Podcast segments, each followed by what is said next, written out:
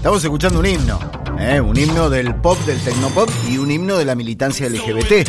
¿no? People Are People fue una de las grandes canciones de Pet Mode adoptada como este, reafirmación de la elección de género de miles, millones de personas, diríamos, porque estamos hablando de Depeche Mode, una banda innegablemente popular, digo popular, 100 millones de discos vendidos, creo que dice algo sobre eh, Depeche Mode, ¿no? 14 discos de estudio, 10 compilados. Compiten con The Cure, a ver quién saca más compilados en comparación con, los, con los discos de estudio. Pero bueno, está bien, digo, porque tienen compilado remixes y eso, qué sé yo. Pero estamos hablando de una banda esencial para entender la música británica del año 80 para acá, 40 años está cumpliendo eh, Depeche Mode a la vez que el señor Para Dave mí hay Gahan... personas que no tienen que cumplir más años. No, eh, bueno, Dave, Dave Gahan estuvo a punto de no cumplir más años.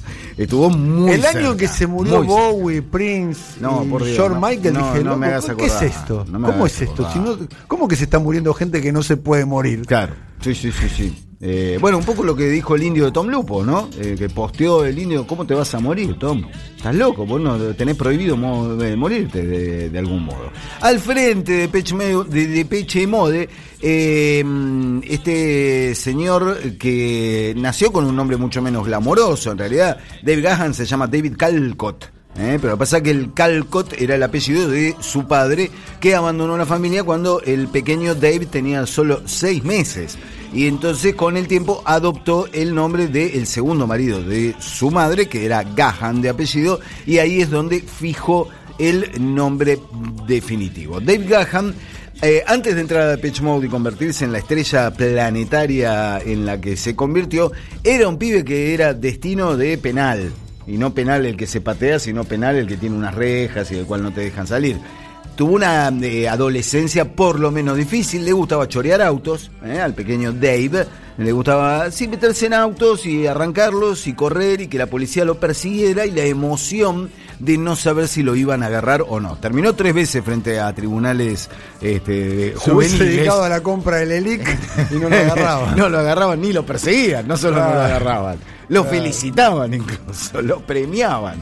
Eh, pero bueno, para Dave Gahan, después de esa juventud por lo menos complicada, tuvo el cruce eh, con dos personas que fundaron Depeche Mode y no están más en Depeche Mode. Uno es Vince Clark, tipo que después hizo jazz con Alison Moyet. Y después Moyet, Erasure. y después hizo Erasure. Gran banda, Eh, Jazz. Es una banda Sí, muy sí, bailable. una banda bailable. Bueno, Alison Moyet es una gran cantante. ¿eh? Una mina que quedó por, por el costado de la música, pero, pero tiene un par de discos solistas. Hood es un gran disco solista de Alison Moyet, eh, que bueno, que unió su camino con el de Vince Clark. El otro fue Alan Wilder, que fue un integrante original de Depeche Mode, que tuvo mucho que ver en la arquitectura del sonido de Depeche Mode. Ninguno de los dos siguió. Eh, Depeche Mode eh, es un trío eh, al día de hoy, es Dave Gahan, es eh, Martin Gore, el tipo que escribe casi todas las letras de la banda, y Andy Fletcher, ¿no? Es el trío que permanece. Y, y Gahan pagó un precio por ser el cantante de semejante monstruo, que nació obviamente influido por un montón de cosas.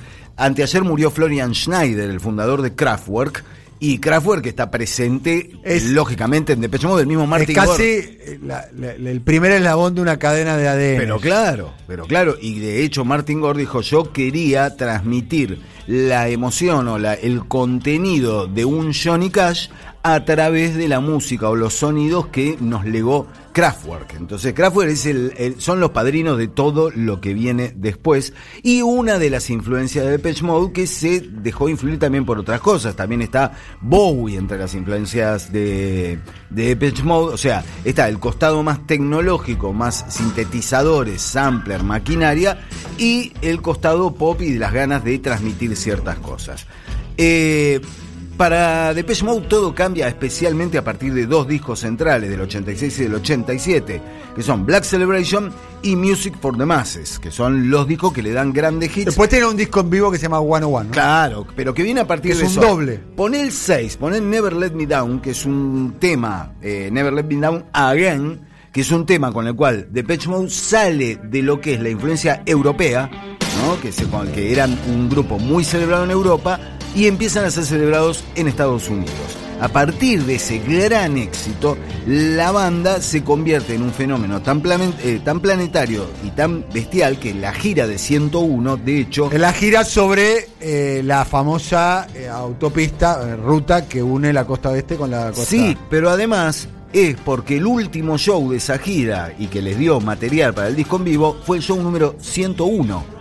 O sea, 101 fechas de una, de una gira. Hay dos rutas, ¿no? La 66 y la 101. Claro, bueno, entonces entre el número de la ruta y que era el show número 101 es que se generó ese Estoy disco pensando en vivo. bandas de, de- de la época de Peche, digamos, Sí. ¿no? Eh, 80 que hayan llegado con cierto vigor a.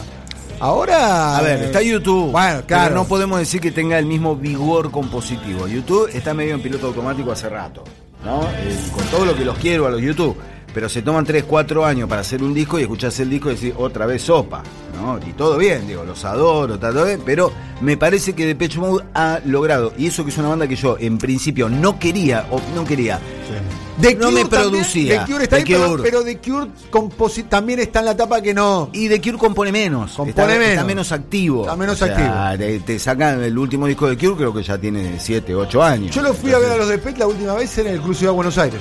El, el show del 2009. El show del 2009. Vino No tres sé. veces eh, de Mode a la Argentina. Una en el 94. Después la última vez acá en La Plata, ¿no? y la última vez en La Plata Ahí fue un escándalo. No, la de La Plata Porque fue, estaban apagados los. fue un desastre. Estaban apagadas la la- las pantalla. pantallas. Se apagaron la pantalla. En un momento se prendió y estaba el logo de Windows. Atrás la gente decía, hijo de puta. De Mode con el logo de Windows. Comprate una Mac. Y además después de Mode medio que se abrió de gama. Dijo, no, falló el sistema de video local. No, te falló la maquinaria propia. Se hicieron medio los giles con una cosa que había gente que había pagado cuatro lucas para ver a Depeche Mode, cuatro lucas de hace dos años. ¿Se hace la lucas- víctima? Sí, se hicieron las víctimas. ¿eh? Le echaron, le tiraron el fardo a Daniel Greenbank. Que después Daniel Greenbank tuvo que salir decir, muchachos, momento. The Cure, 10 años sin sacar un disco, dice el 10 querido años. Nazareno. Claro, sí, sí, sí, hace... hace Dice rato. que Martín Gore es el peor guitarrista del universo. Probablemente, probablemente. Sí, Y porque de que tipo de Kraft- información Kraftwerk es tan influyente como los Beatles dentro de la música popular. Sin duda, sin duda. Estoy coincidiendo, estoy coincidiendo demasiado con Nazareno. No me gusta este nazareno eh, correcto, este Eh, nazareno domesticado. cierra grietas. no, no me gusta. Nazareno, ¿qué, qué Lo que pasa, pasa- Nazareno? Pero Daniel, es que es muy difícil no O coincidir para con mí, esa no, no, no, no. Para mí no es que Nazareno cerró grieta. Vos cerrás grieta con Nazareno. Y pero- Vos sos el que está enrollando el barrilete acá. ¿Cómo vas a negar que Kraftwerk es la influencia de toda la música electrónica que vino después? Si es una. Acá eh, Nazareno se ríe, dice ja, ja, ja, ja, ja. Eh, Pero es que No, es, no, es- ese- es una verdad absolutamente indiscutible. La cuestión es que después de aquel primer Si show. fuese panelista de un show televisivo, Sí. voy al corte, Nazareno, cuando volvamos salí con todo, papá. Rompé, ¿eh? rompé, rompé. ¿Eh? Vamos, Peleate, ¿eh? Vamos, peleate. esto es televisión, ¿eh? Ese momento de gran. Que no estás acá en el CONICET, ¿eh? no se caracteriza por ser un hombre práctico, Ese momento de gran fama de Depeche Mode en el año este, 93, 94, cuando vienen a la Argentina, cuando ya habían sacado el disco que lo cambió todo, el disco donde está la canción número 9, ¿eh? una canción llamada Personal Jesus, en la cual Depeche Mode hace algo, anticipa las formas de marketing del siglo XXI. ¿Vos sabés cómo se publicitó el primer single de Violator? Salió un aviso a página en varios diarios de Inglaterra que decía Your Own Personal Jesus y un número de teléfono. Y vos llamabas al número de teléfono y sonaba esto.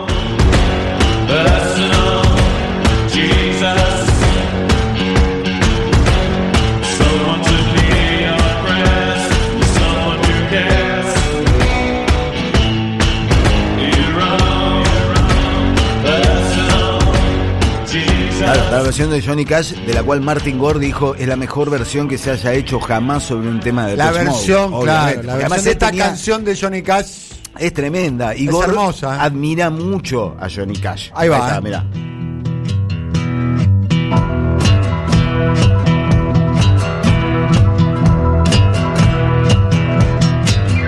your own personal Jesus. Someone to hear your prayers, someone who cares. your own personal Jesus. Someone to hear your prayers, someone who's there.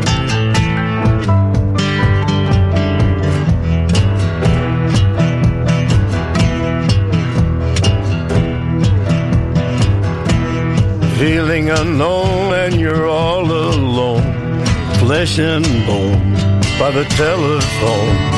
Lift up the receiver, I'll make you a believer. Take second best, put me Johnny Cash te dignifica cualquier cosa. Agarra la sonrisa de mamá y la convierte en un temazo. A propósito, para mí Sí. Ramón es nuestro Johnny Cash. Ramón Palito Ortega. Bueno, si querés lo discutimos fuera del aire. Toñetti. Corte A me, me- me- Claro. me invita a pelear. Estás poniendo, estás poniendo en práctica lo que acabas de decir. Tirando así. Bueno, Depeche Mode, el, el exitazo que significó, primero, la gira de Music for the Masses, que resultó en 101, el éxito de Violator, las giras internacionales, el agotamiento de tocar y tocar y tocar y tocar, llevó a que cuando eh, terminó eh, toda esta, esta etapa de esta transición entre los 80 y los 90, Martin Gore era un alcohólico perdido. Dave Gahan era adicto a la cocaína y la heroína y Andy Fletcher estaba al borde del brote psicótico. O sea, eh, son esas cosas de las cuales uno se agarra cuando dice, está bien, yo no quiero ser tan famoso, yo no quiero tener acceso a semejante nivel de fama porque ciertamente les quemó la cabeza. Cuando graban Songs of Fate and Devotion, gran disco de, de Depeche Mode, porque no es fácil salir de Violator y ver qué haces después de eso. Ese es el momento en el que vienen a la Argentina. Un show en Vélez de sabor agridulce. Yo lo fui a ver y dije, pará, Depeche Mode en una cancha de fútbol te hace un acústico, me estás jodiendo. ¿No? Era como de- de una, una, una paradoja, una contradicción entre lo que uno espera de Depeche Mode, sobre todo en el contexto de un eh, gran estadio de fútbol. Pero los tipos supieron salir adelante, para ello eh, el señor Dave Gahan tuvo que estar cuatro veces al borde de la muerte, le dio un infarto en un show, tuvieron que hacer los, los bices sin él porque se estaba muriendo en el backstage. Dámelo, dámelo. Después, me gustan eso. sobredosis. No esos rockeritos de ahora Intento- que, que intento son de todos David suicidio. Beckham. Trató de, de- y, y tuvo un intento de suicidio de cortarse la- las venas. Muchos Tuvo- seguidores de, de Depeche Mode en el pro- eh, mandando mensajes. Es que es una banda popular, es una banda muy popular. Y en la Argentina es una banda enormemente popular. Digo, en el Estadio Único de La Plata había 45 mil personas. Me dicen acá que la primera vez tocó en Vélez siete delfines y babasónico de soporte. Claro, sí, sí, sí, sí. Y después en el personal, eh, en, el, en, un, en la segunda fecha de, de un personal en el eh, Club Ciudad, eh, también 30.000 personas y todos, y ese para mí fue el mejor show de Depeche Mode en Argentina. Lo vi los tres y no, el tercero no lo vi, perdón, estoy hablando pavada, pero estoy enterado de todo el quilombo y además después fue una montaña de quejas por lo que había pasado con con las luces y con el video, porque dice que musicalmente coincidían en que musicalmente el concierto había estado muy bien, pero bueno, a oscura, con cuatro tachos, y que además había mucha indignación porque la banda no se hizo cargo. Durante el show ni siquiera dijo, che, tenemos este problema, disculpen, no, vamos a seguir eh, tocando. Mm, supo eh, capear todo, todo este asunto. Eh, se rescató Dave Gahan, fue a rehabilitación por orden judicial, porque no había manera de encarrilarlo. Ahora lleva varios años eh, sobrio. Lo mismo Martin Gore. Lograron sacar discos interesantes como Playing the, An- the Angel, que es un disco en el que Martin Gore no compuso por primera vez en, en casi toda la historia. Martin Gore es el que escribe las letras, letras siempre cargadas de reflexiones políticas, de reflexiones sobre la sexualidad, de reflexiones sobre los ejercicios de poder en la sociedad. O sea, Depeche Mode es una banda que, aun cuando eran tecnopop bailable, unos jovencitos alocados que te llenaban la pista de baile, en sus letras había cierto componente que era bastante atípico para lo que se esperaba de la época. Y en los últimos tiempos, en los últimos 10, 12 años, logró lo que pocas bandas, que es superar aquel comienzo fulgurante de grandes hits, una etapa de destrucción, de autodestrucción, de momentos eh, espantosos, de la partida de Alan Wilder, que era un tipo importante para la banda, y reformu- reformular su sonido, adaptarlo, pasar este, por un, disco, bueno, Songs of Age and Devotion es un disco en el cual Dave Gahan deja filtrar cierta fascinación que tenía por lo que estaba sucediendo en Estados Unidos, por el grunge, por eh, el endurecimiento del sonido, por las guitarras eh, nuevamente mm, al frente, esa clase de cosas que logró meterlas dentro del contexto tecnológico de Patch Mode y que no sonara a simplemente estar aprovechando la volada. Los últimos discos de Depeche Mode están muy bien. Tenés Sounds of the Universe, el disco que presentaron en la, aquella presentación del Club Ciudad. Tenés Delta Machine y tenés el disco más reciente hasta la fecha, el disco del año 2017, que se llama Spirit,